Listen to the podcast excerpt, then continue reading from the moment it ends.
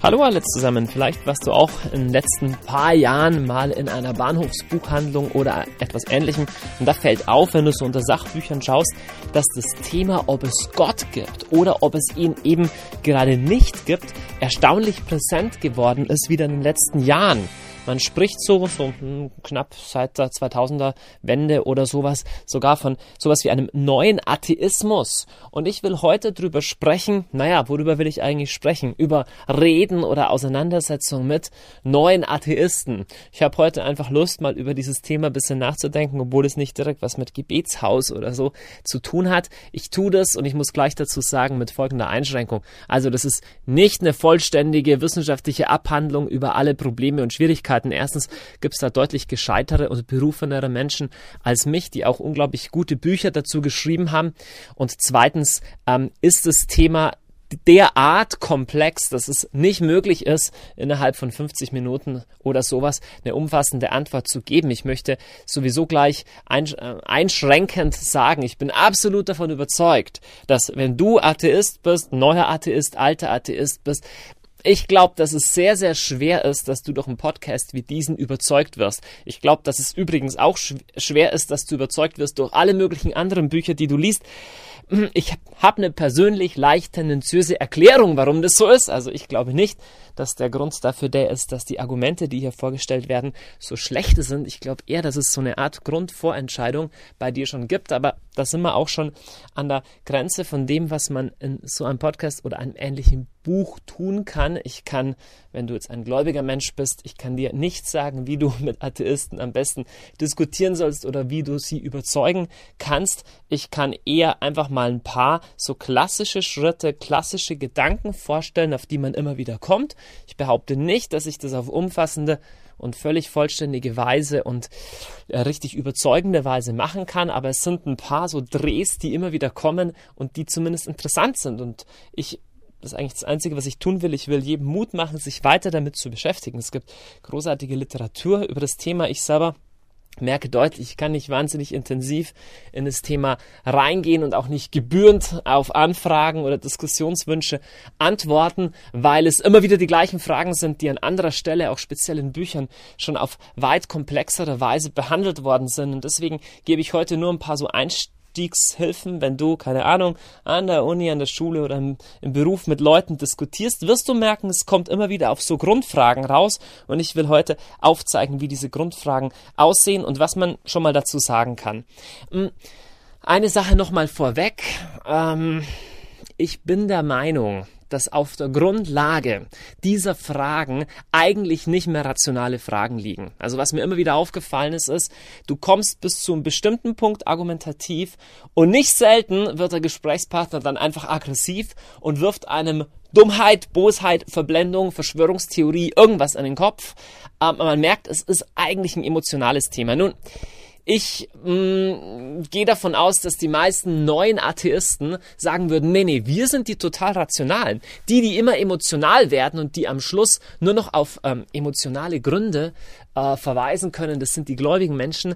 Naja, ähm, ich habe da eine andere Meinung, aber dazu kommen wir vielleicht nochmal später. Ich glaube jedenfalls, dass ähm, Atheisten nicht rationale Gründe haben, warum sie den Gedanken an Gott oder an Religion oder an Theologie verabscheuen, verachten und hassen.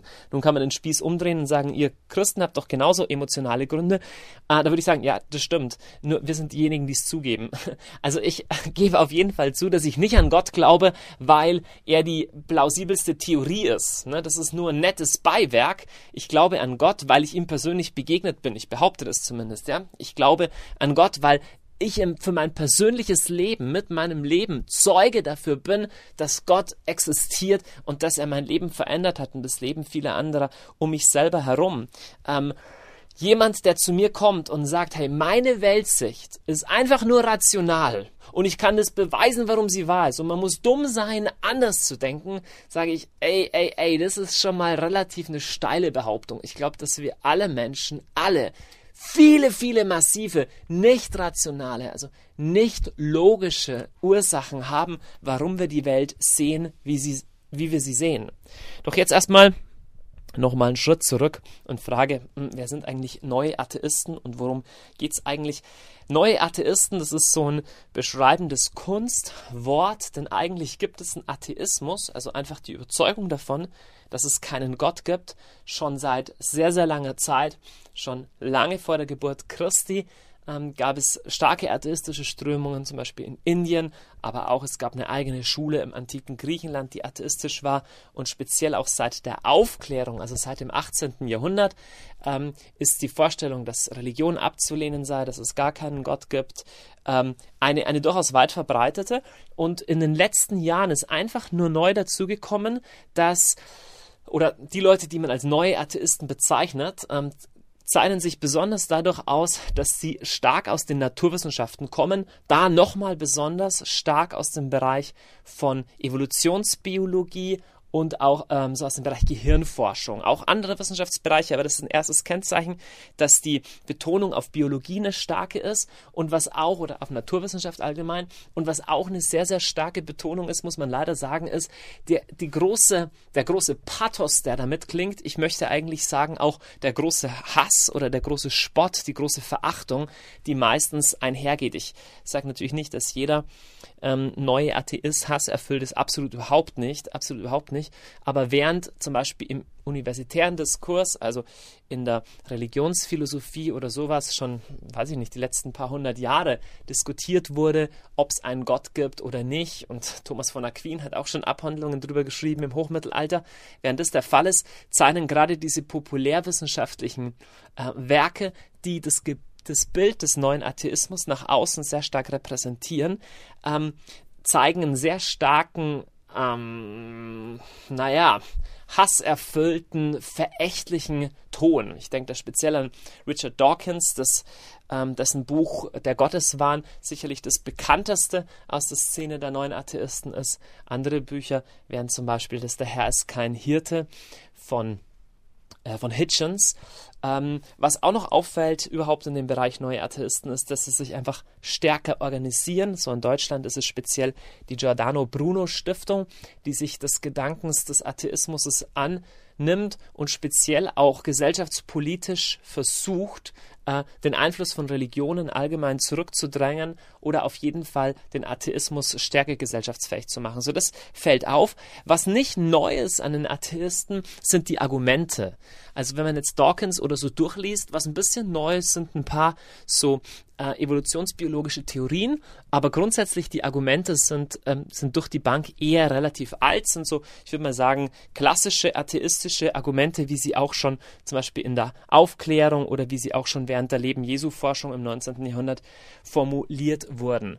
So, jetzt nochmal ähm, ähm, ähm, ähm, ähm, ähm eine, letzte, eine letzte Bemerkung wann immer man mit diesem Thema äh, diskutiert, kommt man an das Problem, dass man merkt, die Themenbereiche sind so komplex, dass man entweder nur dilettantisch diskutieren kann, also so auf, auf Stammtischniveau, so irgendwelche Floskeln raushauen und auf diesem Niveau laufen auch ganz viele Diskussionen in Internetforen ab, nicht nur auf Seiten der Atheisten, auch wir Christen oder so. Wir hauen auch oft einfach schlecht informierte und dilettantische Kommentare raus. Aber das Problem ist, es ist ein so komplexes Forschungsfeld, dass man unglaublich viel Zeit und Energie bräuchte, wirklich was Sinnvolles zu sagen und auf dem Stand der Forschung zu bleiben.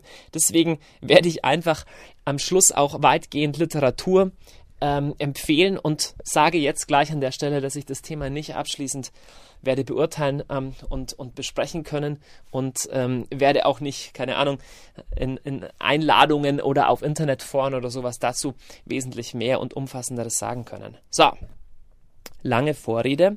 Jetzt lass uns mal anschauen, was sind so typische Argumente oder wie verlaufen typische Argumentationslinien solcher Gespräche mit neuen Atheisten. Ich bringe mal so vier typische Argumentationen. Man begegnet denen eben auch zum Beispiel in den Büchern von Dawkins oder Hitchens immer wieder oder ähnlichen Büchern. Und das erste, was ganz häufig kommt, ist einfach so eine Grundaussage, die Wissenschaft, die lässt keinen Platz mehr für Gott. Das ist ein Argument, das verläuft ganz unterschiedlich. Sowas wie früher haben die Leute geglaubt, Gott wohnt auf dem Berg. Irgendwann sind sie auf den Berg gestiegen und haben gesehen, ist er gar nicht da. Oder früher haben die Leute geglaubt, Gott hat den Menschen erschaffen. Heute wissen wir äh, irgendwie aus dem Affen oder so und DNS und Hörentwicklung und so weiter. Oder früher haben die Leute geglaubt, das Weltall wurde vom lieben Gott erschaffen. Heute wissen wir, äh, ja, weiß ich nicht, Big Bang oder sonst was, aber heute wissen wir praktisch alles. Also die Wissenschaft äh, ist schon ziemlich weit und in ein paar Jahren wird sie noch weiter sein und dann hat sie auch entschlüsselt, dass es in echt gar keine Seele gibt und dann wissen wir auch endgültig, wie das genau war mit der Entstehung des Urknalls und so weiter. Also erste Argumentation, die Wissenschaft ist so vollständig, dass sie eigentlich keinen Platz mehr für Gott lässt, weil sie eh schon bald alles rausgefunden hat. So, ähm, das zweite Argument oder zweite Argumentationsstrang ist ein bisschen komplexer. Da wird gesagt, selbst wenn die Wissenschaft nicht alles erklären könnte, ja, oder selbst wenn wir zugeben, okay, wir wissen nicht, woher alles kommt, woher das Leben kommt, oder wir wissen nicht, woher das Universum selber kommt, da ein Gott anzunehmen, würde das Problem nur noch größer machen. Also wir können schon das Weltall nicht erkl erklären. Warum sollten wir was als Ursache annehmen, was noch viel unerklärlicher ist, nämlich Gott? Das ist ein Zitat, das speziell von Mackey, also einem angelsächsischen Religionsphilosophen, ähm, geprägt wurde. Gott ist noch viel unwahrscheinlicher. Der Gedanke an Gott ist noch viel unwahrscheinlicher als der Gedanke an ein Universum. Hm, okay? Also selbst wenn es ähm, wenn es keine andere Erklärung gäbe, wäre die Erklärung Gott immer noch viel schlechter als gar keine Erklärung. Zweites Argument, das auch Dawkins ausführlich bringt. Ähm, der dritte Punkt, der immer wieder kommt auf unterschiedlichen, äh, unterschiedlichen Nuancen, bei Hitchens noch mehr als bei Dawkins, ist so das Thema, ähm, ich, ich mache mal Überschrift Theologisches. Da wird zum Beispiel gesagt, okay, die Bibel ist unwahr. So, die Wissenschaft hat gezeigt, dass das alles gar nicht gestimmt hat und Jesus ist auch nicht auferstanden und, und, und die Arche Noah, die gab es auch nicht und, und das mit Jericho, das stimmt auch nicht. Und kommen so verschiedene theologische Sachen oder dass irgendwie die Dogmen von der Göttlichkeit Jesu erst im Nachhinein erfunden worden sind oder über das Papsttum, alles Mögliche. Überschrift einfach theologisches, werden verschiedene Sachen ähm, meistens aus einem ganz großen Korpus rausgeklaubt, einfach nur um zu zeigen, hey, da wurde so viel gelogen und so viel vertuscht und hier auch und dann noch, dann noch das, ja. Und der vierte Punkt geht natürlich ineinander über. Fast immer kommt dann auch so Kirchengeschichtliches. Kirchengeschichtliches mh, hm, heißt eigentlich nur die Überschrift Christen sind total die bösen Schweine. Also auf Deutsch gesagt, hm, da kommen einfach die. Da kommen die Kreuzzüge, da kommt die Hexenverbrennung und dann kommen die Missbrauchsskandale in der katholischen Kirche und dazwischen vielleicht noch, ähm, was man so findet. Aber die Hauptaussage ist, hey, ähm, das, das, die ganze Bibel ist schon total blutrünstig, das ist unter Punkt 3, aber unter Punkt 4, die Christen, die sind überhaupt auch nicht besser. Und deswegen, und das ist ja dann so ein bisschen ähm, die Schlussfolgerung, die neuen Atheisten bezeichnen sich ja nicht selten als Humanisten, wird so gesagt, damit Frieden auf die Welt einkehrt und damit es den Menschen besser geht, der Haupthindernis sind die Religionen. Es ist ganz wichtig, dass es keine Religionen mehr gibt. Dann gehen Menschen friedlicher miteinander um und wir, wir führen insgesamt ein glücklicheres und, und, und friedsameres Leben. So, jetzt mal ähm, diese vier Punkte. Was fällt auf? Auch hier wieder gesagt, ist nicht abschließend und viele Leute sind deutlich gescheiter und bringen es deutlich diffiziler. Aber jetzt, wenn man das mal auf eine so plumpe Weise runterbrechen möchte, was fällt bei diesen vier Punkten auf? Das erste, was bei den Punkten 2 bis 4 auffällt. Also einmal diese Frage, ob Gott wirklich eine Erklärung wäre und ob die nicht unwahrscheinlicher wäre und so. Und dann drittens das ganze Theologische, ist die Bibel überhaupt wahr? Und dann viertens die Kirchengeschichte und was es da für Gräueltaten gab. Was allgemein auffällt bei vielen, hallo, ich sage nicht bei allen, ja, aber bei vielen von den ähm, lieben Leuten, ist ein totaler wissenschaftlicher Dilettantismus. Das bedeutet, ähm, mit einer ganz großen mit einer großen Selbstverständlichkeit wird über alle bestehende Forschungsliteratur hinweggegangen. Also Dawkins oder Hitchens schreiben total kühn Sätze wie heute wissen wir, dass die Auferstehung Jesu nie stattgefunden hat oder ja, mittlerweile wissen wir, dass in den Kreuzzügen das und das passiert ist. In der Regel gibt es da gar keine Fußnoten oder es gibt ganz schlechte Literaturbelege, praktisch der eine Erzatheist zitiert den anderen Erzatheisten. Ja, ich kann es jetzt nicht im Detail äh, an dieser Stelle nachgehen, aber wenn du zum Beispiel Hitchens, der Herr mein Hirte, ein Kapitel durchliest und alle Fußnoten nachforscht, wirst du allein da schon eine Trefferquote haben von, weiß ich nicht, mindestens 30 oder 40 Prozent von Aussagen, die einfach nur falsch sind. Nun, das ist grundsätzlich nicht so schlimm, sowas kommt vor, aber was auffällt ist, die meisten von denen scheren sich kein bisschen, dass es zu den aktuellen oder zu den da besprochenen Fragen unglaublich viel Forschung gibt. Ich mache ein Beispiel. Hitchens schreibt in seinem Buch Der Herr ist kein Hirte, also, dass ja bis heute noch nicht mal klar sei, ob es Jesus überhaupt gegeben hat. Und dass so die Hauptargumente gegen die Auferstehung Jesu oder gegen die Existenz Jesu, dass es schon auffällig ist, dass bis heute kein kein christlicher Religionsführer mal aufgestanden wäre, wer diese Argumente mal widerlegt hätte. Und da muss man ehrlich sagen, hey, ähm, habe ich die letzten paar hundert Jahre geschlafen oder lass uns mal Punkt für Punkt anschauen. Es gibt auf der ganzen Welt oder zumindest auf einem Großteil der Welt gibt es theologische Fakultäten. Okay, das sind wissenschaftliche Einrichtungen, die nach wissenschaftlichen Standards des jeweils gültigen ja, Gesetzes in, das, in dem Land arbeiten und die Professoren beschäftigen. Jetzt gibt es Professoren, die auf neutestamentliche Exegese spezialisiert sind. Das heißt, die machen ihr ganzes Leben nichts anderes, als das Neue Testament zu erforschen. Von denen wiederum gibt es sehr, sehr viele, deren Hauptforschungsbereich nur die Historizität des Neuen Testamentes ist. Du kannst sagen, im Laufe der letzten 200 Jahre sind ein paar tausend Bücher über das Thema geschrieben worden, also wissenschaftliche Literatur, und gab es mehrere tausend Professoren, die ein Leben lang sich mit diesem Thema beschäftigt haben. So, jetzt, unsere lieben Atheistenfreunde ähm, machen sich natürlich, keine Mühe, irgendwie da was, da was davon zu lesen, sondern sie zitieren ein oder zwei Jungs, irgendjemanden, der in Kram passt, der sagt, ja, ja, Jesus hat es gar nicht gegeben, überspringen komplett den ganzen anderen Forschungsansatz und so gehen sie mit einem Großteil all der Fragen um. Also mit einer großen Unbekümmertheit wird übersehen, dass über Themen wie die Gottesbeweise von Thomas von Aquin, Les Dawkins sich aus, na, über die wird seit knapp tausend Jahren werden Vorlesungen gehalten, okay? Werden seit hunderten von Jahren Bücher und Traktate geschrieben. Es gibt zig, zig, zig, zig, zig Professoren, die ihr Leben lang nur über das geforscht haben. Jetzt wollen wir nicht hören, was die zu sagen haben? Nee, wir machen einfach einen Strohmann, das heißt, wir verzerren einfach diese Sicht, reduzieren sie auf die bescheuertste kleine Größe, um sie dann widerlegen zu können. Nun, was dahinter steht, ist natürlich allgemein eine tiefe Verachtung überhaupt für Philosophen, Religionswissenschaftler, Theologen und das ganze Geschwerl. So, echte Wissenschaft ist so eine, wenn, keine Ahnung, Sterne gezählt werden oder DNS selektiert wird, da passiert echte Arbeit. Aber Philosophen, die dann nachdenken, wie das genau ist und wann eine Erstursache sein kann und wann nicht, vergiss den Quatsch. Schau mal, was ich sagen will, ist nicht, dass ich die Antwort auf all diese Fragen habe, sondern ich sage einfach nur, wenn man sich für die Fragen interessiert, dann müsste man sich ähm, die Mühe machen, tatsächlich mal lesen, was gibt es denn für Ansätze.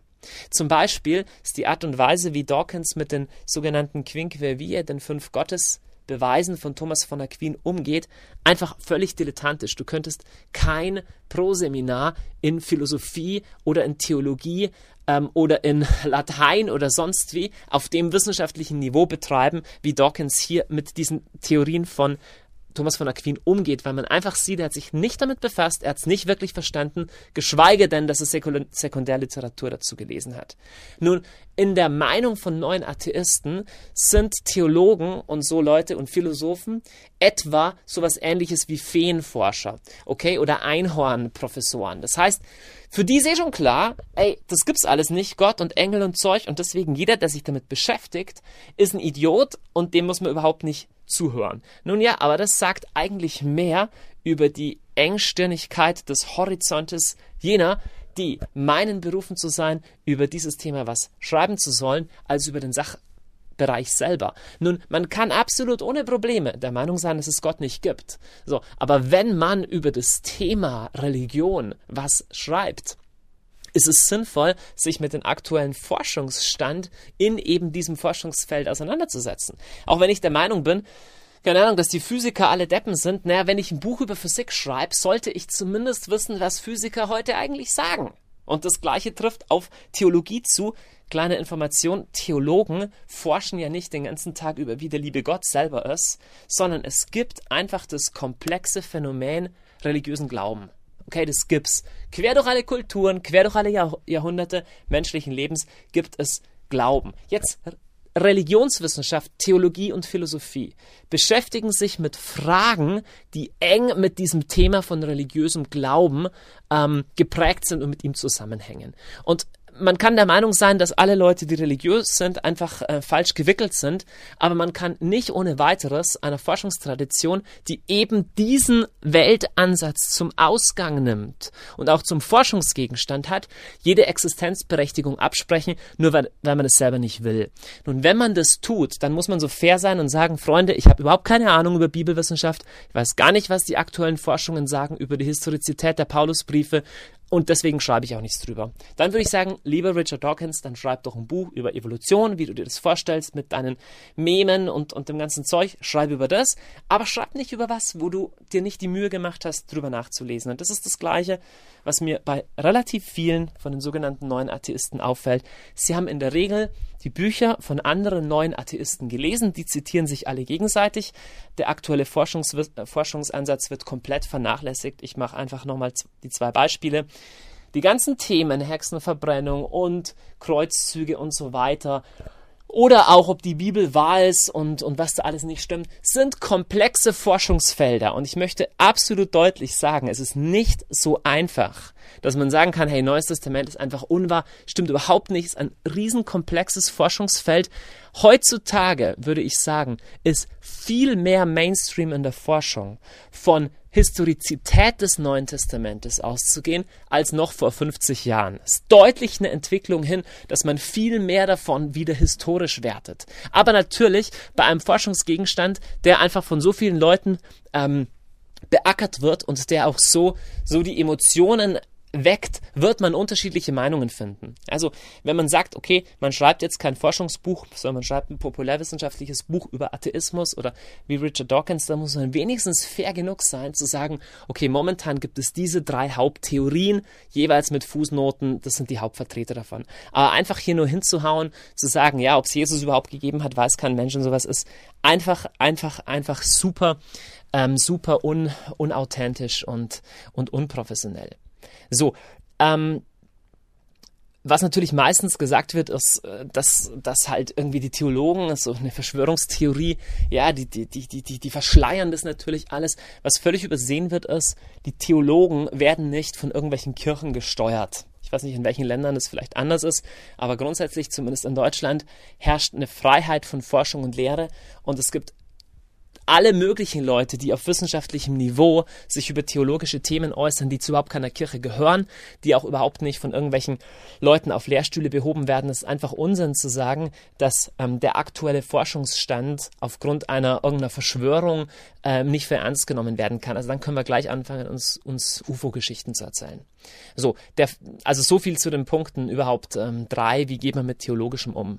So, der Punkt vier, den ich vorher genannt habe, ähm, dass, dass die Christen ja so böse sind und Kirchengeschichte und so weiter. Also erstmal, es ist absolut schrecklich, dass im Laufe der Kirchengeschichte so viel Böses passiert ist. So, da brauchen wir auch nicht, nicht, nicht erklären. Ich glaube, dass es extrem viel tendenziöse Darstellungen auch gibt, zum Beispiel von den Kreuzzügen. Ich glaube, dass es sehr viel verzerrende Darstellungen davon gibt, aber das ist nicht das Thema an dieser Stelle, ähm, sondern das Thema muss sein, hey, wie kann es sein, dass Menschen, die Jesus nachfolgen wollen, trotzdem so viel Böses tun? Das ist das ist eine schreckliche Sache.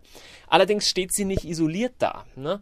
Die umfassendere Frage ist, naja, es gibt extrem viele Leute auf der Welt, die was Gutes tun wollen und doch was Böses tun. Ja, wie kann es sein, dass Staaten oder Revolutionen mit den besten Zielen beginnen, wie die Französische Revolution, die nicht besonders christlich war, äh, mit den besten Zielen starten, innerhalb von ein paar Jahren absolut mörderisch wären? So, das ist die große Frage nach dem Bösen. Diese Frage müssen wir stellen. Der Punkt ist nur, Warum es das Böse gibt und wie wir mit dem Bösen umgehen sollen, darauf gibt der Atheismus uns überhaupt keine sinnvolle Antwort. Deswegen ist einfach die Frage, okay, wie gehen wir mit dieser Tatsache um? Dass es Christen gibt, die Böses tun, ist völlig klar. Und es gibt Atheisten, die Gutes tun. Ja, das ist völlig klar. Aber die spannende Frage ist, auf welchen Lebensprinzipien haben wir haben wir, setzen wir unsere Hoffnung? Von welchen Lebensprinzipien glauben wir, dass sie unseren Glauben verdient haben? Der Punkt ist nicht, dass wir die Christen verkündigen. Das ist nicht der Botschaft unserer, Botschaft unserer Verkündigung ist, ähm, keine Ahnung, die, die katholische Kirche hat immer alles richtig gemacht. Das ist gar nicht der Punkt. Der Punkt, den wir verkünden, ist Jesus Christus.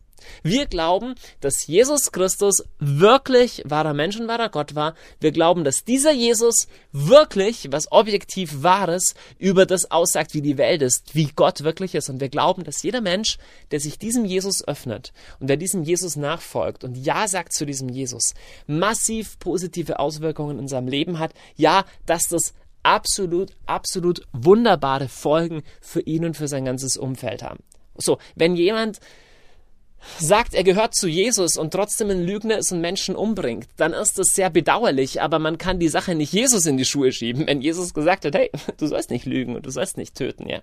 Also, ähm, dieser Punkt 4, also zu sagen, die Christen waren immer so böse, ist wie die ganzen anderen Sachen hm, einfach sehr, sehr, sehr, sehr, sehr hm, schwierig, denn wie kannst du, wie kannst du objektiv messen, welche Menschen wie gut sind, welche Menschen wie böse sind? Es ist natürlich schlimm zu sehen, dass es auch in christlichen Internaten oder katholischen Schulen sexuellen Missbrauch gibt. Ja, es gibt in nicht christlichen Schulen absolut auch sexuellen Missbrauch. Und hm, ich möchte sogar behaupten, noch mehr, aber das lässt sich schon relativ schwer beweisen. Es ist schrecklich, dass es Kreuzzüge gab äh, in, in, in, in, äh, im Mittelalter. Es gab genauso schreckliche Kriege, Massaker und noch viel schrecklichere in anderen Staaten.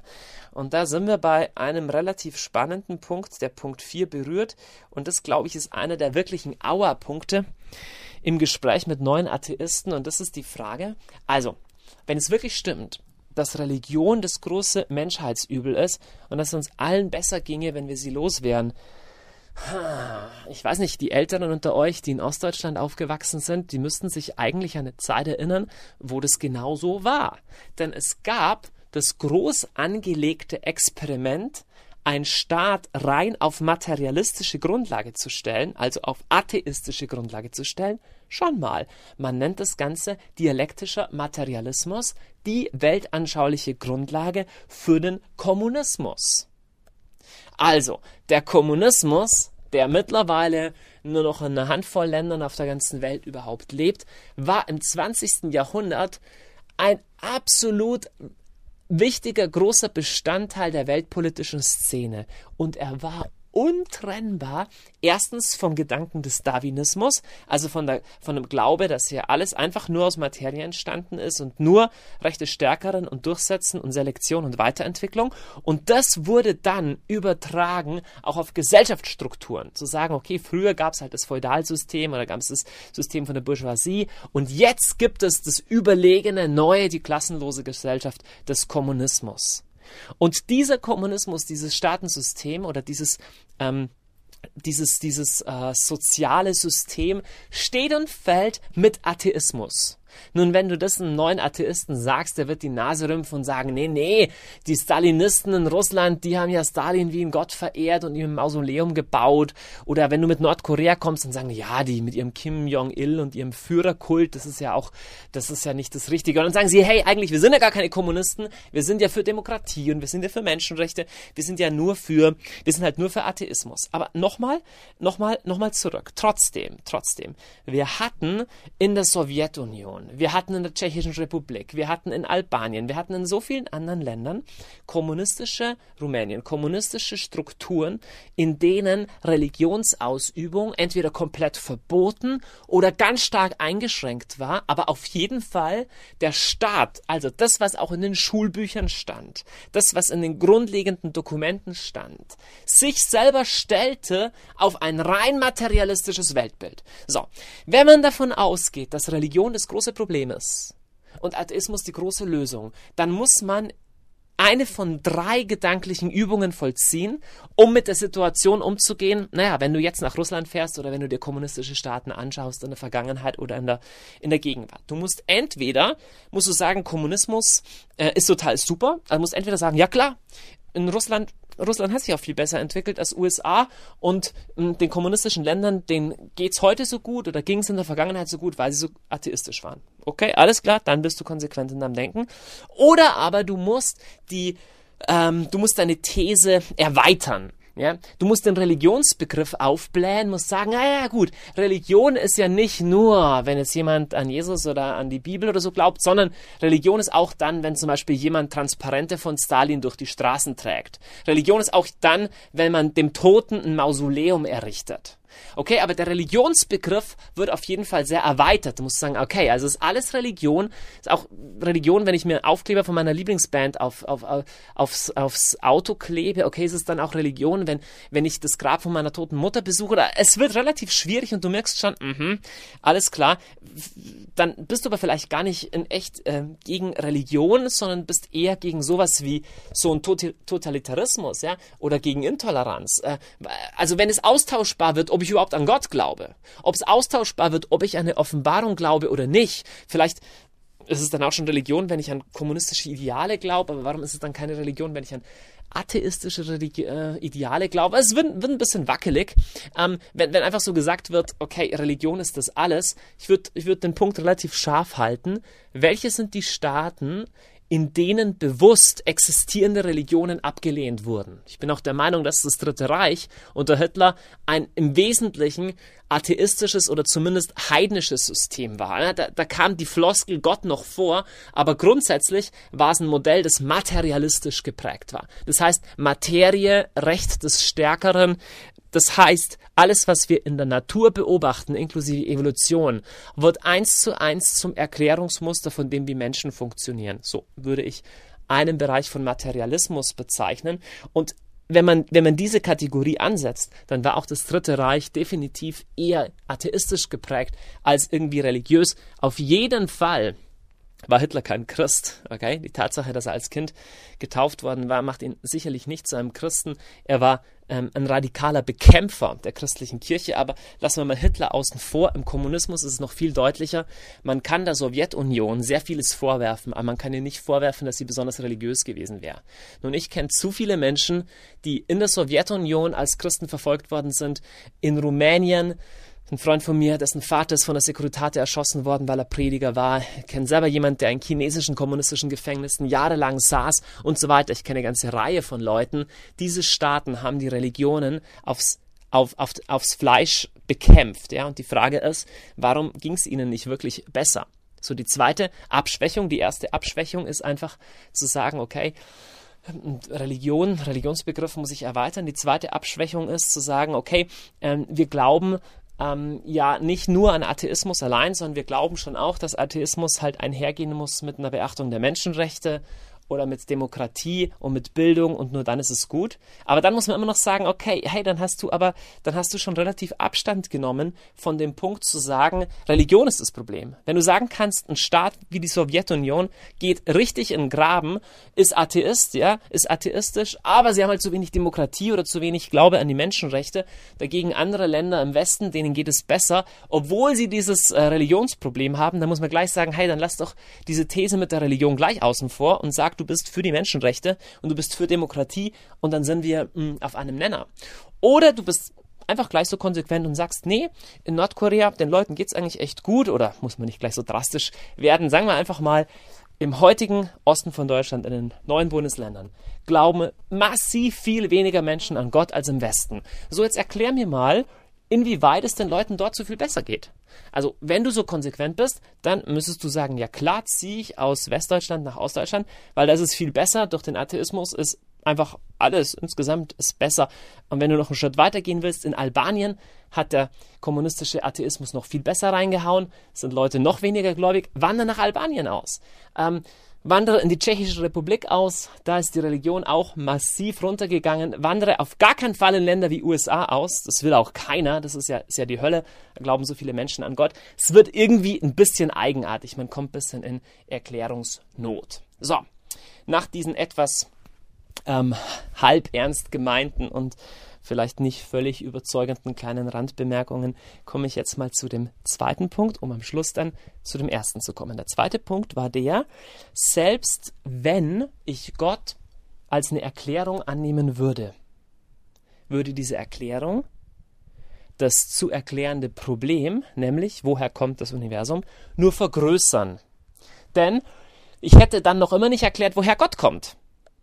Und wenn ich schon was habe, was ich nicht erklären kann, nämlich das Universum, macht es keinen Sinn, das Universum durch etwas zu erklären, was noch viel unwahrscheinlicher ist, nämlich irgendein so allmächtiges Wesen, das noch keiner gesehen hat und von dem keiner weiß, woher es kommt. So, diese These klingt erstmal schon, schon relativ plausibel, aber sie ist gar nicht so plausibel, wenn man genauer hinschaut. Jetzt. Wir haben im ganzen Universum es mit einer Art von physikalischen Gegenständen zu tun oder mit physikalischen Entitäten und das sind Verursachte. Okay? Wir haben physikalische Entitäten, wir haben Gegenstände, wir haben Moleküle, wir haben Wellen und die sind von etwas anderem verursacht. Ja, wir haben physikalisch beschreibbare Vorgänge, die von was verursacht sind. Ja, wir sehen eine Kugel runterfallen aufgrund von irgendeinem Ereignis, das vorher war. Okay? Wir sehen äh, ein Molekül, das mit einem anderen Molekül zusammenkommt, dadurch entsteht eine chemische Verbindung. Die chemische Verbindung ne, entsteht kausal verursacht von einem Ereignis von unterschiedlichen, vom Zusammenkommen von unterschiedlichen Molekülen. Es ist eine chemische Reaktion, kannst sagen, das ist Ursache, das ist Wirkung. Jetzt. Als Ursache für die Entstehung von überhaupt allem etwas anzunehmen, was genauso ist, also was auch ein physischer Gegenstand ist, der selber wieder verursacht worden ist, der selber durch irgendwas erst hervorgekommen ist, das macht echt keinen Sinn. Da muss man den Atheisten recht geben. Freunde, es kann absolut nicht eine erschöpfende Erklärung sein für den Urknall, für die Entstehung des Universums, was anzunehmen, was selber wieder einen Verursacher braucht. Das kann nicht sein. So, aber nun die Frage, wer behauptet denn sowas? Wer behauptet denn, dass Gott zu der Klasse von Gegenständen, zu der Klasse von Dingen gehört, die verursacht werden? Sagst du, hey, kann man das doch ein Taschenspielertrick? Alles hat doch eine Verursachung. Da muss du sagen, hm, warum eigentlich? Die Tatsache, dass wir in der physisch, physikalischen Welt nur von erschaffenen, von verursachten Dingen sprechen können, heißt nicht, dass am Anfang als Verursacher von alledem etwas steht, was selber den Gesetzen desselben unterworfen wäre. Ich mache ein Beispiel. Dawkins sagt, Herr, alle Dinge, die wir kennen auf der Welt, die tragen die Eigenschaft, durch Evolution hervorgekommen zu sein. Also, wenn es einen personalen oder sonstigen Verursacher des Universums geben würde, dann müsste der selber auch Ergebnis von der Evolution sein. Ich muss sagen, hallo, was hast denn du geraucht? Also, erstmal lege ich ein Dogma fest und das lautet, es gibt nur Dinge, die durch Evolution entstanden sind so, und wenn ich das festgelegt habe, sage ich, jetzt beschäftigen wir uns mit dem Gottesgedanken. Ah ja, Gott muss natürlich auch durch Evolution entstanden sein. Hey, das ist einfach, einfach ein, ein, ein, eine zirkuläre Argumentation. Also, der Punkt, der gesagt wird. Hey, wenn ich, wenn ich annehme, warum gibt es überhaupt was? Woher kommt der Urknall? Woher kommen die Moleküle? Woher kommen die, die, die ähm, Naturgesetze und so weiter? Woher kommt das alles? Um, wir nehmen mal Gott an, dann sagst du, nee, hm, Gott kannst du nicht annehmen, weil dadurch hast du ja noch immer nicht erklärt, woher Gott kommt. Das ist eine Argumentation, die keinen Sinn macht. Schau mal, wenn bei mir ein Postbote vorbeikommt und legt einen Brief vor die Tür. Und ich gehe nachher raus und sehe, oh, da liegt ein Brief. Frage ich meine Frau, hey, woher kommt der Brief? Sagt die Frau, ja, der Postbote gebracht. Dann sage ich, das ist also keine gute Erklärung, weil damit hast du noch nicht erklärt, woher der Postbote kam.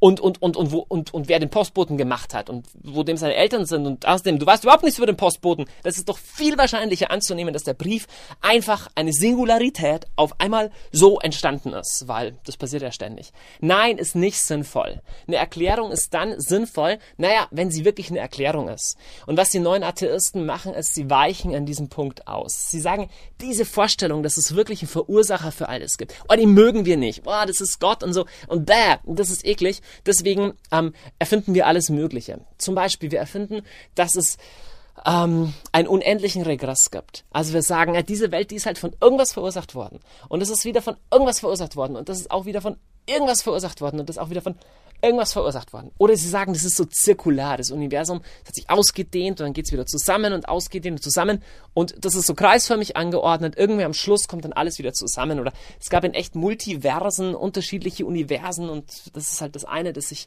durchgesetzt hat davon oder sowas. Ich möchte relativ deutlich sagen, auf die simple Frage, warum gibt's überhaupt was und nicht vielmehr gar nichts, hat keines von diesen Modellen eine plausible Antwort.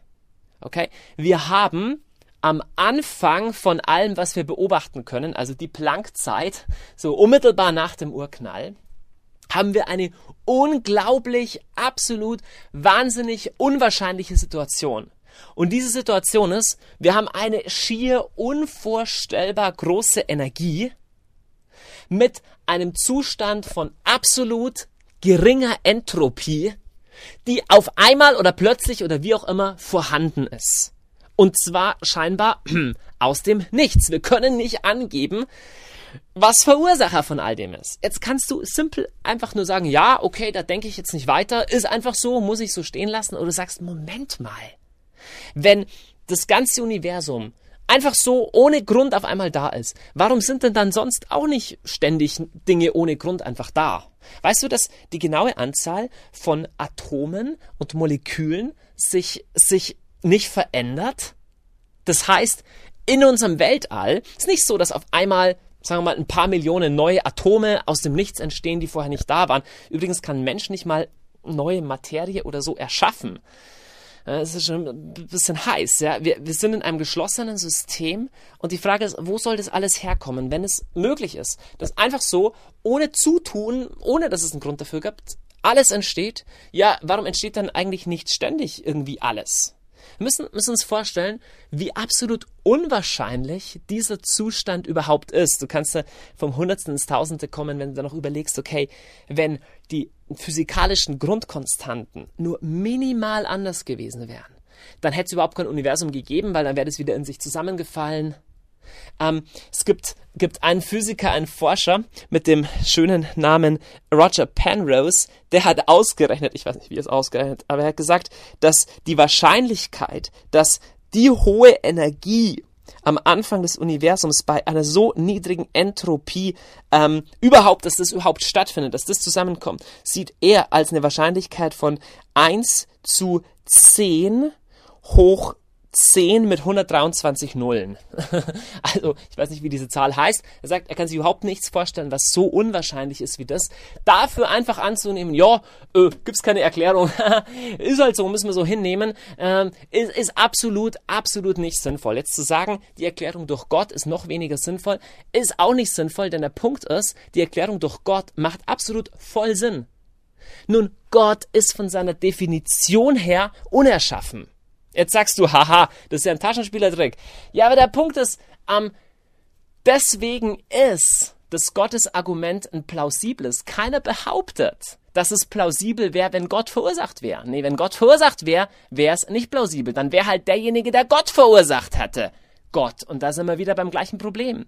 Das ist genauso wie zu sagen, okay, alle Menschen in Deutschland, die haben wir genau etikettiert. Wir haben die einkatalogisieren, wir wissen, wo jemand ist. Jetzt kommt auf einmal ein neuer Mensch dazu. Aber das kann nicht sein, weil wir haben alle Menschen in Deutschland ja erfasst. Dann sagt einer, hey, vielleicht war es kein Deutscher, vielleicht ist jemand aus einem anderen Land. Jemand, der gar nicht die Eigenschaften hat. Er sagt, nee, kann nicht sein, weil der müsste ein Etikett haben, weil er ja aus Deutschland kommt. Der kommt ja nicht aus Deutschland. Verstehst du? Genauso argumentiert ein Atheist, wenn er sagt, nee, nee, die Erklärung, dass ein nicht erschaffener, ewiger, überzeitlicher, personaler Gott alles erschaffen hat, nee, das ist keine Erklärung, weil der muss ja erschaffen sein. Sagst du, nee, er ist eben nicht erschaffen, das ist der Witz. Deswegen ist es eine gute Erklärung. Schau mal, dadurch habe ich nicht bewiesen, dass es Gott gibt.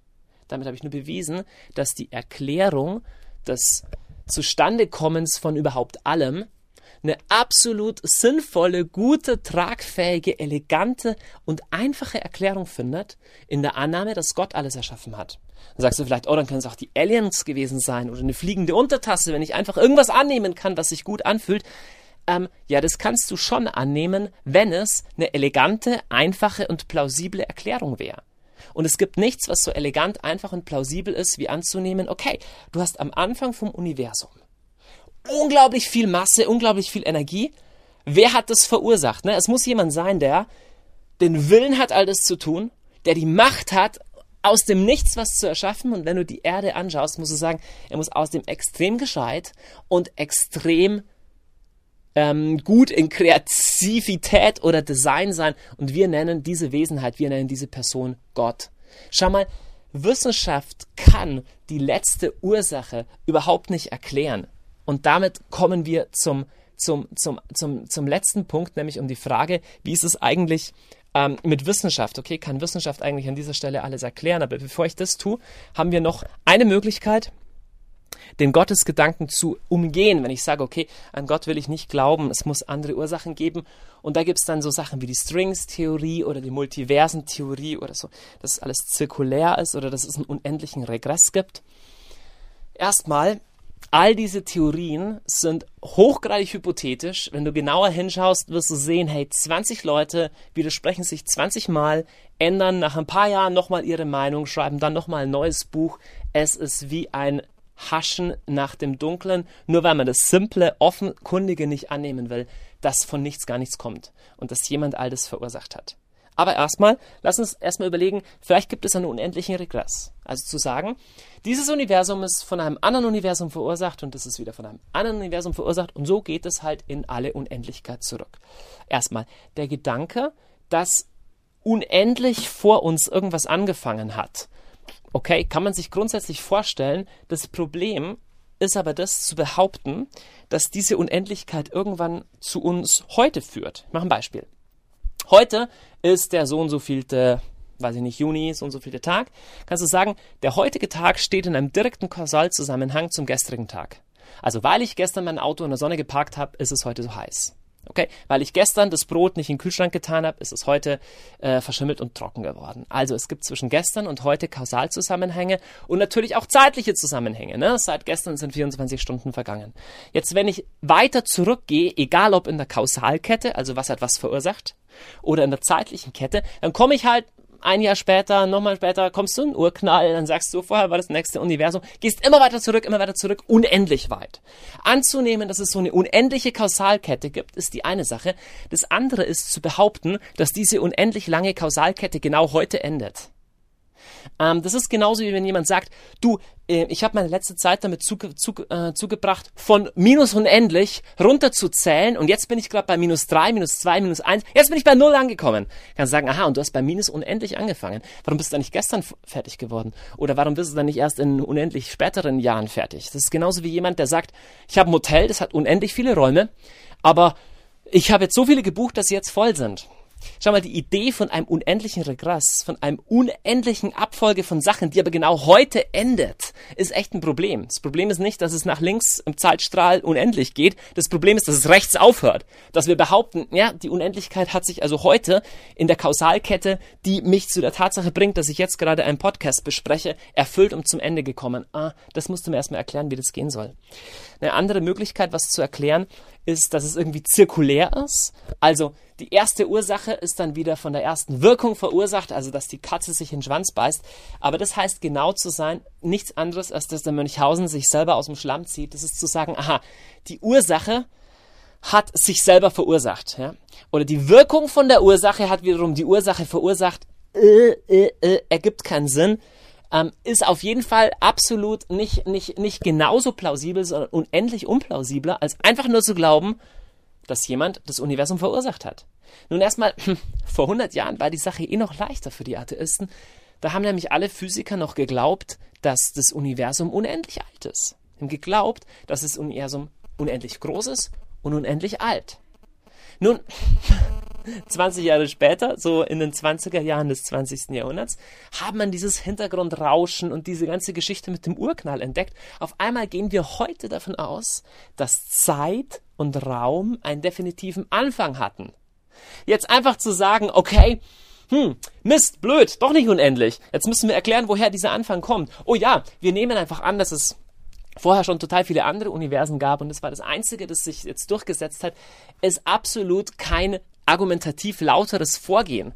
Erstmal zu sagen, dass es unendlich viele Universen gibt und nur unseres hat sich durchgesetzt, zeugt von einer Sache. Es zeugt von dem Schmerz und der Frage, die ausgelöst wird durch die Tatsache, dass dieses unser Universum das Leben ermöglicht, das Leben hervorgebracht hat, das überhaupt funktioniert. Sowas von wahnsinnig unwahrscheinlich ist, dass es nach einer Erklärung schreit. Nun aber einfach nur anzunehmen, zu sagen, gibt es halt ein paar tausend andere Universen, ist argumentativ nicht besonders weise.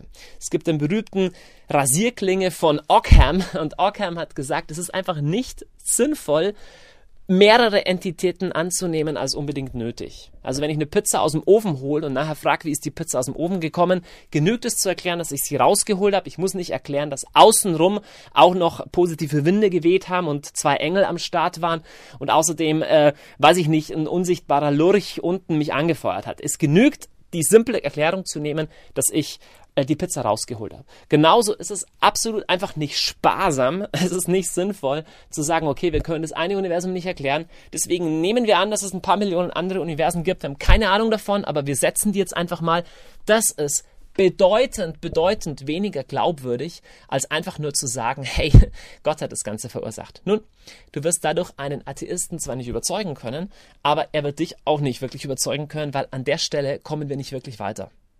Wir kommen an der Stelle nämlich an eine ganz andere Frage und da, das ist eigentlich Kernpunkt Mark und Bone und, und, und letzter, letzter Ding dieser ganzen Streitigkeit. Und da geht es eigentlich um die Frage, wie verhält sich das mit der Wissenschaft?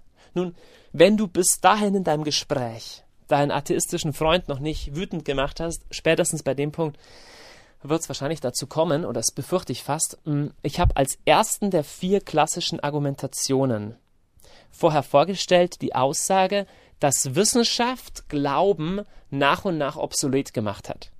Also früher haben die Leute geglaubt, dass wir alle, weiß ich nicht, vom lieben Gott erschaffen worden sind. Heute wissen wir, dass es nicht so ist. Wir sind alle aus der Ursuppe emporgeschwommen oder so. Und in ein paar Jahren wird die Wissenschaft auch, wird dann eigentlich alles erklärt haben. Und das Problem ist einfach nur folgendes.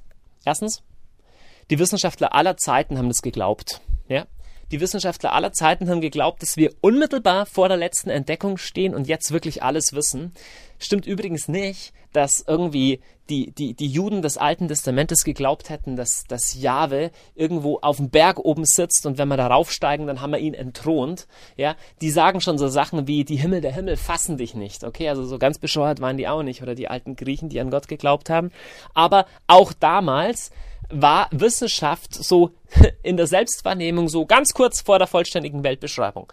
Aristoteles, alten Griechenland, galt bis ins Hochmittelalter als der Philosoph und der Wissenschaftler, der so praktisch alles beschrieben hat. Und eine Aufklärung, die ganze Aufklärung war von der Meinung beseelt und getragen, dass mh, hm, eigentlich alle Welträtsel weitgehend gelöst sind und dass wir jetzt keine Religion mehr, mehr brauchen.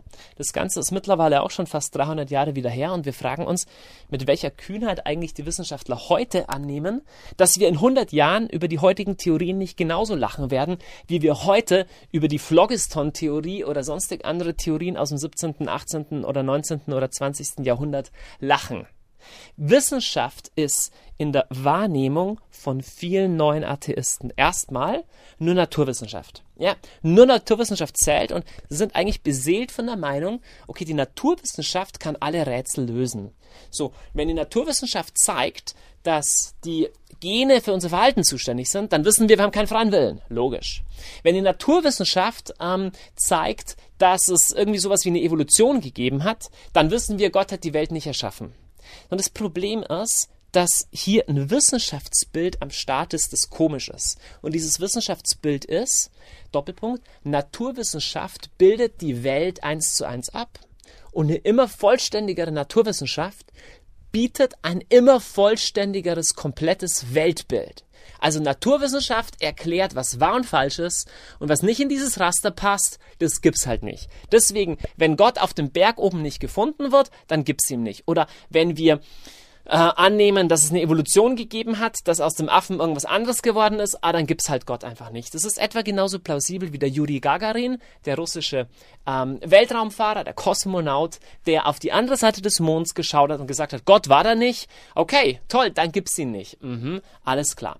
So, die Leute, die so denken, gleichen den bekannten Fischforschern, die am Ufer des Meeres Fische gefangen haben und sie einkatalogisiert haben, um rauszufinden, nach welchen Mustern die Fische funktionieren. Und nach langer, langer Forschungsarbeit von mehreren Jahren kamen sie zu der interessanten Entdeckung, und haben den ersten Grundsatz der Fischkunde, der Ichthyologie, aufgesetzt. Und dieser erste Grundsatz lautete, alle Fische sind größer als drei Zentimeter. Ja? Dann war so der zweite Grundsatz, der hieß, alle Fische haben so und so. Und drittes, alle Fische sind so und so. So, wie kommen die auf den interessanten Aussage, dass alle Fische größer als drei Zentimeter sind? Ja, das ist empirische Wissenschaft. Das hat sich einfach erwiesen. Die haben also total oft gefischt. Das Einzige, was sie nie getan haben, ist, die Maschenbreite ihres Netzes nachzumessen. Das haben sie nie gemacht. Da hätten sie herausgefunden, dass die Maschenbreite drei Zentimeter ist. Aber dann kommt jemand des Weges und sagt, hallo Freund, hey, die Maschenbreite von deinem, von deinem Netz ist doch drei Zentimeter. Dann sagen die, hör auf mit diesem Quatsch, du Philosoph. Du willst dir die Erkenntnisse der Naturwissenschaft kaputt machen. Hör auf, solche schwachsinnigen Fragen zu stellen. Hier, das sind die Fakten, ja, das sind die Fische. Und das können wir messen und das können wir beweisen.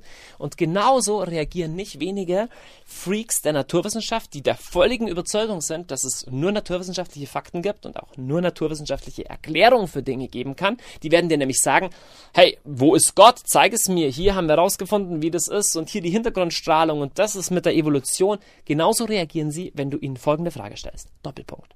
Die Frage lautet, bist du der Meinung, dass mit naturwissenschaftlichen Mitteln eine vollständige Weltbeschreibung möglich ist? Wenn du nicht dieser Meinung bist, dann hast du soeben dein Atheismus aufgegeben. Denn dann räumst du die Möglichkeit ein, dass es Interpretationsrahmen gibt, die ich naturwissenschaftlich nicht beweisen kann. Und da kommen Fragen ins Spiel wie, warum gibt es überhaupt etwas? Gibt es einen letzten Sinn von alledem? Und diese Fragen kann ich nicht naturwissenschaftlich einholen. Nochmal, die Frage lautet, bist du der Meinung, dass eine komplette Weltbeschreibung auf naturwissenschaftlichem Wege möglich ist, wenn sie Nein sagen, haben sie ihren Materialismus gerade aufgegeben. Wenn sie Ja sagen, ja, Naturwissenschaft kann die Welt vollständig beschreiben, muss es sagen, okay, genau diese Aussage, die du jetzt getroffen hast, steht nicht auf der Grundlage der Naturwissenschaft. Genau diese Aussage ist ein freier Interpretationsakt, den du tust, der selber nicht naturwissenschaftlich belegt werden kann. Dann sagt er, hey, kann man, aber Naturwissenschaft funktioniert halt einfach. Du bezweifelst doch auch nicht, ob es ein Auto gibt, wenn es anspringt. Das ist schon klar. Naturwissenschaft funktioniert wirklich, aber lass uns genau anschauen, wofür sie funktioniert und wofür sie nicht funktioniert. Naturwissenschaft funktioniert super, wenn du rausfinden willst, wie heiß dein Wasser ist, dann musst du nicht schätzen, dann musst du auch nicht zum lieben Gott beten, dann nimmst du ein Thermometer. So, wenn du aber rausfinden willst, wen du heiraten sollst, wird schon schwieriger. Eine Frage ist, würdest du eine Frau heiraten, wenn du sagst, ich mache das nur, wenn du mir von deinem Gehirnforscher genau äh, einen empirischen Nachweis geben lässt, dass folgende Gehirnareale, die für Verliebtheit sprechen, bei dir stimuliert werden, wenn ich deine Hand halte. So, und du würdest diese Aufzeichnung des Gehirnforschers, der genau die Gehirnströme messt, zum Gegenstand deiner Entscheidung machen, wen du heiratest. nee, du würdest es wirklich nicht. Leute, die an Naturwissenschaft glauben, neue Atheisten werden sagen, ja, wo ist denn Gott? Beweise es doch mal, bring doch mal Fakten her. Wir haben die ganze Welt erforscht. Wo ist Gott? Muss dann fragen, mh, alles klar, mh, wo ist denn eigentlich die Demokratie? Und wo sind denn die Menschenrechte? Ähm, würdest du sagen, dass es die Menschenrechte nicht gibt? Würdest du sagen, es gibt die Demokratie nicht, weil sie in keinem Gehirnstrom der Menschen vorkommt, in keinem Gen vorkommt und in keinem Molekül vorkommt? Lass uns nochmal genauer anschauen. Vor einiger Zeit fand ja die arabische Revolution, die Arabellion, der arabische Frühling statt. Und wenn du Naturwissenschaftler fragen würdest, wer hat denn die eigentlich verursacht? Woher kam die? Jetzt kannst du entweder sagen, okay, das, das, das hat ein Mensch verursacht, ja gut, aber ein Mensch, der ist ja auch nur, der ist ja nichts anderes als nur Materie. Also, das ist ein Gehirnstrom, der hat einen anderen ausgelöst und so und sagst, aha, dieser Gehirnstrom, aber das waren doch ganz viele und die waren gleichzeitig. Und wie kommt das eigentlich? Sagt so ein Kulturwissenschaftlicher, nee, nee, das waren nicht Gehirnströme, das war der Wunsch nach Demokratie. Dann sagt der Naturwissenschaftler, ha, der Wunsch nach Demokratie, wo sitzt denn dieses Gen? Dann sagst du, hm, das ist gar kein Gen, wir haben hier eine andere Beschreibungsebene. Schau mal, die Wahrheit ist, wir bedienen uns in unserem Leben ständig unterschiedlicher Beschreibungsebenen, je nachdem, was wir brauchen. Ein juristischer Fall, ein Fall vor Gericht, wird nicht dadurch gelöst, dass du die Körperzellen von jemandem zählst. Das ist ein, eine Grundlage. Kann die forensische Medizin oder sowas sein. Aber die selber sagt nicht, was richtig und falsch ist. Sagt nicht, was gerecht und was unrecht ist. Und die Beschreibung der Gehirnströme von den Beteiligten würde nie im Leben erklären, wie es zur arabischen Revolution kam. Wir haben eine andere Beschreibungsebene. Worauf will ich raus? Nächstes Beispiel. Du siehst den, pra den Prager Fenstersturz. Du liest es im Geschichtsunterricht. Ja, Prager Fenstersturz hat was ausgelöst? Genau den 30-jährigen Krieg. Riesending. Politische Probleme gab es da und dann kam es zu diesem Ereignis und dann ist es übergekocht. Wenn du Naturwissenschaftler fragst, ähm, was waren die Ursachen des Prager Fenstersturzes? Dann würde er sagen, ja, ganz einfach, Gravitation. äh, ja, der ist halt da runtergefallen und so weiter. Die naturwissenschaftliche Darstellung der Fakten vom Prager Fenstersturz würde noch gar nichts sagen über das, die eigentliche Bedeutung von alledem. Letztes Beispiel. Ein Kind geht in einen Brunnen, der kein, kein, keinen Zaun außenrum hat, fällt rein und ertrinkt. Ratlos stehen die Leute außenrum und sagen, wie konnte es dazu kommen? Der Naturwissenschaftler, der Materialist sagt, ja, ganz einfach Erdanziehung, ja, einfach Newtonsche Fallmechanik und so, ganz einfach. Das ist keine Erklärung. Die Erklärung an der Stelle war, ähm, warum hat keiner aufgepasst? Ja? Warum hat da keiner ein Geländer hingemacht? War das Kind unaufmerksam? Was ist, waren die Gründe dafür? Worauf will ich raus? Ich will darauf raus, dass wir es im menschlichen Leben mit unglaublich vielen Fragen zu tun haben, die durch eine naturwissenschaftliche Beschreibung der Welt noch gar nicht berührt werden. Natürlich kannst du erklären, warum ähm, wenn du das Medikament schluckst, irgendeine Reaktion kommt. Klammer auf, von ganz vielen Medikamenten wissen wir das bis heute nicht, also ganz so einfach ist es nicht, aber grundsätzlich wissen wir das. So was wir aber nie beschreiben können, medizinisch oder physikalisch ist, warum ein Mensch überhaupt die Krankheit bekommen hat und ob er überhaupt weiterleben will und warum er eigentlich weiterleben sollte. Nun die Frage, ob ich weiterleben will und ob ich weiterleben sollte und wenn ja, wie ich leben sollte und ob das Ganze überhaupt Sinn macht, ist eine sehr, sehr, sehr entscheidende und wichtige Frage. Aber genau diese Frage kann nicht naturwissenschaftlich gelöst werden, denn Naturwissenschaft ist sowas nicht. Naturwissenschaft untersucht einen kleinen Ausschnitt der Welt in einer verfremdeten Umgebung, nämlich in der Laborumgebung, äh, und ist nur deswegen exakt, weil sie grob vereinfacht. Die Naturwissenschaft kann nie die komplexe Welt in allem, was sie ist, beschreiben, sondern sie untersucht eine kleine Frage, indem sie zählt und misst. Und sehr schnell muss sie auch schon sich gewisser Modelle bedienen, muss interpretieren. Und je umfassender die ganzen Sachen werden, je umfassender ähm, die Reichweite dieser Theorien wird, desto größer wird der Interpretationsanteil. Wenn du nur zählst, wie viele Zellen schwimmen in dieser Flüssigkeit, ist Naturwissenschaft noch ziemlich exakt. Aber je mehr sie interpretiert, desto mehr kommen persönliche Überzeugungen, kommt Glaube, kommt Theorie, kommt Interpretation mit ins Spiel. Und sowas wie zu glauben, durch eine Ansammlung von naturwissenschaftlichen Daten kommen wir irgendwie Schlussfolgern zu der These, dass es Gott nicht gibt, ist genauso absurd wie zu glauben, durch die Ansammlung von Daten über Körperzellen äh, weiß ich, wie ich meine Ehe zu führen habe. Werd ich nie, es steht auf einer völlig anderen Ebene. Nun, ich bin der Meinung, dass die Naturwissenschaft sowieso nicht dazu da ist und es auch nicht kann, eine immer vollständigere Weltbeschreibung zu liefern. Denn die Sachen, hm, wir haben vor ein paar hundert Jahren auch schon geglaubt, dass wir kurz davor stünden und ähm, wir entdecken immer wieder neue Sachen und das Rätsel wird immer noch größer. Ich glaube aber, selbst wenn es sowas gäbe, wie eine vollständige Beschreibung, wie es zum Urknall kam, eine vollständige Beschreibung, wie Leben entstanden ist, eine vollständige Beschreibung, wie intelligentes Leben möglich war. Ich glaube, dass selbst dann die völlig entscheidende Frage noch gar nicht berührt wäre. Und die völlig entscheidende Frage ist, warum all das? Also, wie alles entstanden ist selbst wenn Naturwissenschaft das erklären könnte, wie alles entstanden ist, wäre noch gar keine Aussage über das Wozu, Warum, über den Sinn, über die Bedeutung von alledem getroffen. Und genau das ist aber die entscheidendste Frage von allen. Nun, ich bin relativ, ähm, relativ skeptisch, was paar grundlegende Fragen noch, noch betrifft. Ich wenn du die Forschungsszene anschaust, wir sind noch sehr, sehr, sehr weit davon entfernt, ein wirklich tragfähiges Konzept zu haben auf die Frage, woher kam der Urknall überhaupt? Woher kamen überhaupt die Naturgesetze? Hm, schon schwierig, weil die Naturwissenschaft beschreibt ja nur, wie sie die Welt sieht, aber wer hat eigentlich die Naturgesetze gemacht? Warum sind die eigentlich so konstant? Warum gibt es Naturkonstanten? Wenn die nur ein bisschen anders wäre, gäbe es gar nichts. Okay? Wie ist überhaupt der Planet möglich geworden, in dem Leben üblich äh, möglich ist. Allein das ist so unwahrscheinlich. Dann stehen wir noch vor dem riesengroßen Problem, wie Leben entstanden ist. Wir tappen seit über 150 Jahren völlig im Dunkeln, wie sowas wie hochkomplexe kleine Zellen entstanden sein sollen. Leute sagen, ja, da gibt es Aminozellen und dann Aminosäuren und dann bauen die sich zusammen. Okay, eine kleine Zelle hat schon Millionen von einzelnen Bestandteilen. Es ist absolut wahnsinnig komplex, sogar die angeblich simple Urzelle. Wir haben überhaupt keine Idee, wie das dazu gekommen ist. die ganze Evolutionstheorie ist gelinde gesagt eine Theorie. Kann gut sein, dass es da eine Höherentwicklung gegeben hat, aber es bei weitem, bei weitem nicht so in trockenen Tüchern, wie es oft dargestellt wird. Und allgemein muss man sagen, hey Freunde, vor 100 Jahren es, was das betrifft, so ein, so ein Wissenschaftsfortschrittsgläubigkeit, ähm, sah es eigentlich viel besser aus.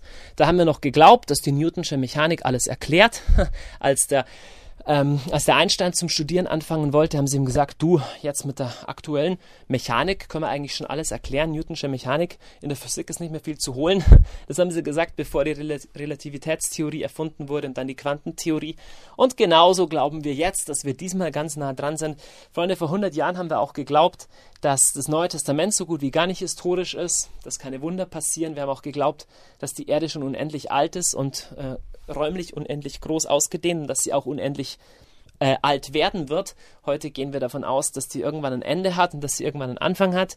Wir sind uns auch eher schon mal viel mehr sicher, dass der ähm, dass, dass, dass, dass ganz wesentliche Teile vom Neuen Testament historisch sind. Wir sind auch absolut ähm, überzeugter davon, dass die Genetik und dass die genetische Beschaffenheit des Menschen nicht absolut alles erklären kann. Wir sind auch nicht mehr der Meinung wie vor 100 Jahren, dass es eine Gesellschaftstheorie wie den Kommunismus gibt, der genauso funktioniert wie ähm, wie der Darwinismus, der einfach eine automatische Höherentwicklung ähm, basiert, äh, garantiert. Aber hm, was sage ich euch? Ähm, es wird immer einen Raum geben für so ein plattes, nee, nee, es gibt nur Materie und wir wissen das auch. Dazu passt einfach der schöne Spruch, für einen Hammer sieht alles aus wie ein Nagel. Wenn du die Grundentscheidung getroffen hast, dass es nur Materie gibt, dass alle Theologen doof sind und dass es Gott absolut nicht geben kann, dann kannst du Bücher lesen, wie du willst. Du wirst für genau diese These nur Bestätigungen finden. Und dann wirst du wieder aufspüren, wo wieder irgendeine Hexenverbrennung im Mittelalter war und du wirst immer noch weitere Bestätigungen bekommen. Der einzige Punkt, der am Schluss bleibt, ist das simple, okay, worauf gründest du dein Leben? Und ich weiß nicht, wie es dir geht. Ich will und kann mein Leben nicht auf die Meinung gründen, dass alles einfach keine Ursache hat. Ist einfach paradox, ist halt so. Mensch hat keinen Sinn, ist einfach da. Dafür fehlt mir der Glaube. Ich begegne in der Welt überall Dingen, die verursacht wurden, die einen Sinn haben. Ich begegne einem Universum und einer Natur, die super wohlgeordnet ist, die schön ist, die funktioniert. Und es ist für mich das naheliegendste von der Welt. Genauso wie wenn ich da draußen einen Brief vor der Tür liegen sehe, zu sagen, okay, der Postbote hat ihn gebracht, die Welt anzuschauen und zu sagen, hm, ganz einfach, Gott hat die Welt erdacht und gemacht und es gibt einen Sinn für mein Leben und deswegen gibt es auch eine Hoffnung für mein Leben. Nun, zwei letzte Punkte. Der erste, wie können wir, wie sollen wir mit solchen Leuten diskutieren? Und das zweite, wie können wir uns weiter informieren, wenn du mehr Literatur haben möchtest? Erstmal, ähm, wie kannst du diskutieren? Erstmal, ich will jedem ermutigen, hey, gib deine persönliche Erfahrung weiter.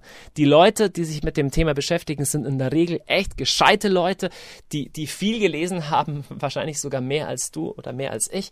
Deswegen kann das Ziel nicht in erster Linie sein, denen nachzuweisen, dass sie einfach keine Ahnung haben oder sowas. Ich tapp da oft genug auch in die gleiche Falle. Ich bin da kein gutes Beispiel immer. Gib deine persönliche Erfahrung wieder. Hey, erzähl von dem Frieden, erzähl von der Freude, von dem Sinn, von dem Halt im Leben, auch wenn es hart wird, auch wenn jemand stirbt, auch wenn Leid da ist, den du durch Jesus bekommst. Diesen inneren Frieden, diesen inneren Halt, diese innere Freude kann nur Jesus geben und insgeheim sehnt sich jeder Mensch danach, der das nicht hat. Du kannst nicht beweisen, dass es so ist, aber du kannst Zeugnis davon geben. Der zweite Punkt ist, fokussier dich in dem, was du sagst, auf Jesus. Okay? Wir sind ja nicht Anhänger, oder ich bin zumindest nicht Anhänger von der religiösen Idee insgesamt, so als müsste ich jetzt die Religion an sich verteidigen. Ich bin der Meinung, dass total viel, was aus religiösen Motiven passiert oder unter dem Deckmantel der Religion oder so, was da passiert, total daneben ist. Bin auch nicht der Meinung, dass alles, was irgendjemand je getan hat, der an Gott geglaubt hat, gut war. Ja, und ich bin der Meinung, dass es Leute gibt, die völlig bescheuert sind und an Gott glauben. So, aber ich glaube schlicht und ergreifend, dass Jesus richtig gut ist und ihm nachzufolgen richtig viel Sinn macht und die Weltperspektive, die er anbietet, absolut viel Sinn macht. Nur dafür stehe ich hier. Ich stehe hier nicht, um alle Probleme zu erklären, erklären und warum der 11. September stattgefunden hat und so weiter. Das dritte ist, lass dich nicht auf Nebengleise bewegen. Es gibt über das Thema Evolutionstheorie etwa 20 Millionen Bücher. Es gibt über das Thema kosmologisches Feintuning 40.000 Bücher, über die Kreuzzüge 5.000 und über alles zusammen etwa 5 Millionen. Und die Wahrscheinlichkeit, dass du dich nicht perfekt mit all den Themen auskennst, ist sehr groß, aber entspann dich, die Wahrscheinlichkeit, dass dein Gesprächspartner sich auch nicht gut auskennt, ist auch extrem groß, weil es überhaupt niemanden gibt, der sich mit all diesen Themen komplex und perfekt auskennt. Wir lesen immer nur Teilaspekte. Selbst ein Evolutionsbiologe ähm, selbst die Evolutionsbiologie ist ein so weites Feld, dass es schwer ist, nur für diesen Bereich die Fachliteratur einigermaßen im Blick zu bewahren. Wenn jemand dir sagt, hey, ich weiß genau, wie das damals war und in der Bibel steht das und das, du musst davon ausgehen, er hat zwei oder drei Bücher gelesen. Wenn du wirklich wissen willst, was Sache ist, musst du wirklich Sekundärliteratur in die Hand nehmen und zwar aus unterschiedlichen Quellen. Und sobald du das machst, wirst du merken, die Fragen sind umfangreicher, als dein Gesprächspartner es gerne darstellen wollte. Und der vierte und letzte Punkt ist einfach, Du musst niemanden argumentativ irgendwie besiegen. Es ist ohnehin schwierig, wenn jemand in seinem Herzen eine Grundsatzentscheidung getroffen hat, hey, nicht glauben zu wollen oder nur materielle und physikalische Argumente gelten zu lassen. Wenn es jemand die Entscheidung getroffen hat, dann wird für den Hammer wirklich immer alles aussehen wie ein Nagel und jeder Fisch wird größer als drei Zentimeter sein.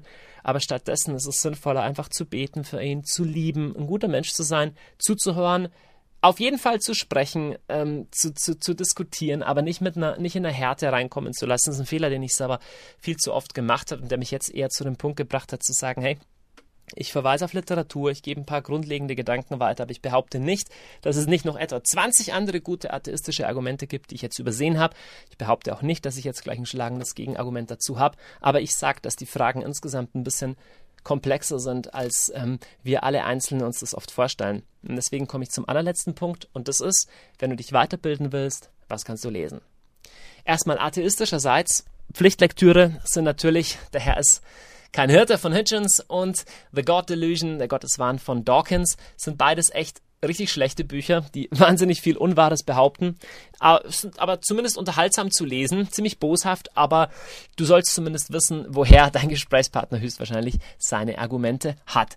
Es gibt, ähm, ich bin nicht der Meinung, dass alle atheistische Literatur schlecht ist. Es gibt atheistische Literatur, die deutlich weniger Schaum vor dem Mund hat, deutlich anständiger argumentiert und auch einfach äh, wissenschaftlich hochwertiger ist. Ich denke da an die Sachen wie eben von Mackie, dem schon genannten, vielleicht auch Bertrand Russell oder natürlich wirklich Klassiker, Albert Camus, äh, wunderbar, ganz klar Atheismus, aber ein Schriftsteller, der auf wunderbar herzergreifende Weise rüberbringt, worum es im Atheismus geht. Auch einen klassischen Nietzsche-Text mal zu lesen oder einen Feuerbach-Text kann nicht schaden. Oder dann natürlich die großen Namen aus der ähm, angelsächsischen Religionsphilosophie aus dem 19, aus dem 20. Jahrhundert. Ich denke an den frühen Flu oder ich denke auch ja an die ganzen an die ganzen Leute wie Barber oder solche Jan Barber oder solche Leute. Dann, wenn du Gegendarstellungen brauchst, wenn du eher Leute haben willst, die betonen, ähm, warum das alles Schwachsinn ist, was die anderen Jungs schreiben. Gegen Dawkins kannst du lesen von Alistair McGrath, der Atheismuswahn. The Dawkins Delusion heißt es auf Englisch oder äh, im Deutsch sehr gutes Buch Der neue Atheismus und was Christen von ihm lernen können von Hempelmann.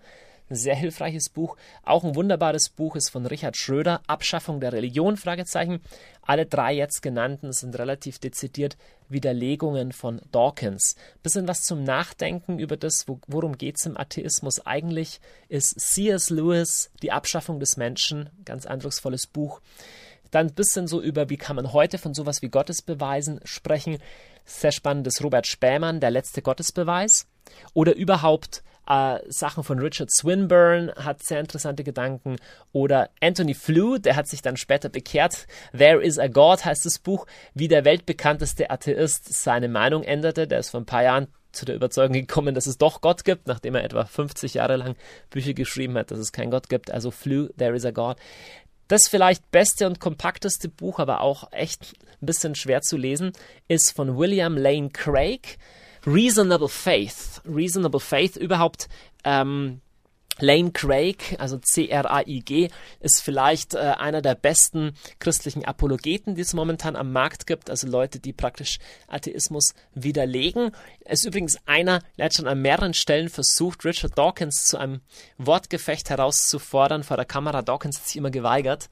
Das Buch Reasonable Faith bringt die ganzen klassischen Argumentationen der Atheisten und widerlegt sie und bringt zu jedem von dem Thema ja so zwischen drei und acht klein bedruckte Seiten von Literaturangabe. Also der Typ ist richtig belesen in Naturwissenschaft, in Philosophie, in all den Randbereichen. Äh, wirklich ein eindrucksvolles Literaturverzeichnis.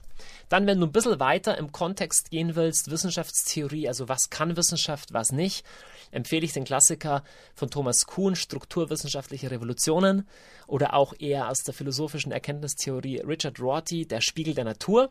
Einfach stellt so spannende Fragen über, wie funktioniert Wissenschaft eigentlich.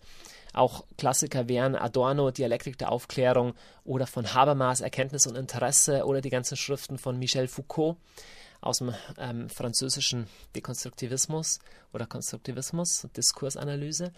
Ähm, Ansonsten auch weiter über Wissenschaftstheorie, die Werke von Jan Barber oder Max Black über die Modellcharakter der Wissenschaft. Auch meine eigene Dissertation, Johannes Hartl, Metaphorische Theologie, versucht praktisch ausgehend von der kognitiven Linguistik und von der Wissenschaftstheorie zu erklären, wie sind denn sowas wie wahrheitsfähige Aussagen über die Welt an sich oder über Gott überhaupt möglich? Dann, wenn du so über das ganze Thema, aber das geht schon ein bisschen weit weg vom Thema, aber einfach, was macht der Materialismus mit Leuten vor Ort, was lesen willst, dann hol dir Richard Wurmbrand, Gefoltert für Christus, der beschreibt über seine Erlebnisse in Rumänien und immer wieder auch über Gespräche mit Wächtern, die er hatte, die halt ihn gefoltert haben. Ähm, da sieht man, welchen Einfluss auch der Materialismus speziell in diesem Kontext hatte. So, langer Rede, kurzer Sinn. Ich denke, ich habe dich nicht überzeugt an dieser Stelle, aber vielleicht ein paar Punkte zum Weiterdenken gegeben. Ich persönlich glaube an Gott, ich glaube an Jesus, weil er mein Retter ist und weil ich ihm selber begegnet bin. Und ich brauche kein Buch und ich brauche keine Argumentation zu beweisen, dass mein Auto, das hier vor der Tür steht, existiert. Davon bin ich schon sehr überzeugt. Bin auch sehr davon überzeugt, dass es Gott gibt. Aber wenn wir jemand anderen die Möglichkeit abstreiten, so einen Satz wahrheitsfähig zu sagen, dann sollten wir im Zitieren wenigstens ein bisschen umfangreicher und in Behauptungen wenigstens ein bisschen demütiger werden. Und da, wo wir mit anderen diskutieren, kann ich selber, können wir Christen allgemein sicherlich auch noch viel an gutem Zuhören, an Lieben, an Demut lernen. Da bin ich nicht ein gutes Vorbild immer, aber ich will es gerne lernen und dann können wir auch produktiver diskutieren, unter anderem auch mit neuen Atheisten. Gute Zeit euch.